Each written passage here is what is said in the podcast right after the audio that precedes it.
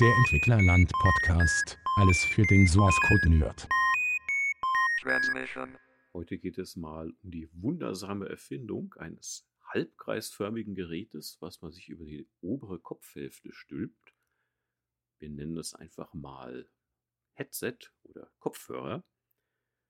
Denn das ist ein tolles Instrument, um Meetings in einer sinnvollen Akustik zu führen habe öfter das Problem, dass äh, Meetings nur mit den Notebooks alleine geführt werden beim Gesprächspartner. Da ist dann das Mikrofon entweder direkt unter der Tastatur eingebaut, damit man eigentlich nur den Handballen hört, aber nicht den Mund.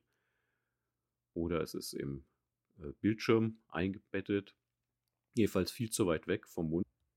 Heute geht es mal um die wundersame Erfindung eines halbkreisförmigen Gerätes, was man sich über die obere Kopfhälfte stülpt.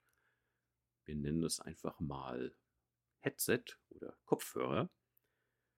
Denn das ist ein tolles Instrument, um Meetings in einer sinnvollen Akustik zu führen. Ich habe öfter das Problem, dass äh, Meetings nur mit den Notebooks alleine geführt werden beim Gesprächspartner.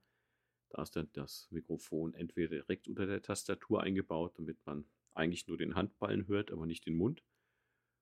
Oder es ist im äh, Bildschirm eingebettet, jedenfalls viel zu weit weg vom Mund.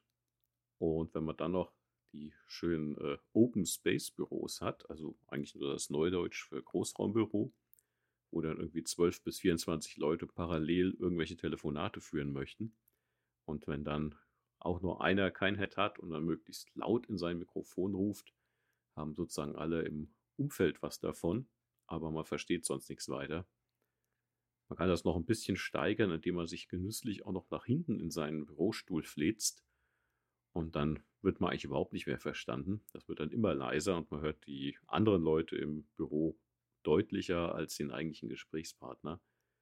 Das ist eine echte Katastrophe. Und so ein Headset selbst das einfachste vom Telefon abgerupfte Headset wäre immer noch besser als gar keins. Und das ist um, um Welten schöner, so zu telefonieren. Wenn man unbedingt sich bewegen möchte während der Gespräche, dann kann man auch immer noch ein drahtloses Headset nehmen. Da gibt es auch ganz gute. Da habe ich immer die besten Erfahrungen mitgemacht. Die halten auch den ganzen Arbeitstag durch. Da hat man kein Problem mit. Aber man muss es halt einfach benutzen, anschließen einmal kurz ausprobieren vorher und dann aber durchhalten. Das ist einfach eine Grundempfehlung für die Netiquette bei Meetings. Drunter geht gar nichts. Äh, sinnvolle Geschwindigkeiten bei seiner Diskussion einnehmen. Nicht in tolle Dialoge verfallen, sondern kurz und prägnant sagen, was ansteht. Und das Ganze halt in einer ordentlichen Akustik. Dafür ist das Headset da. Goodbye.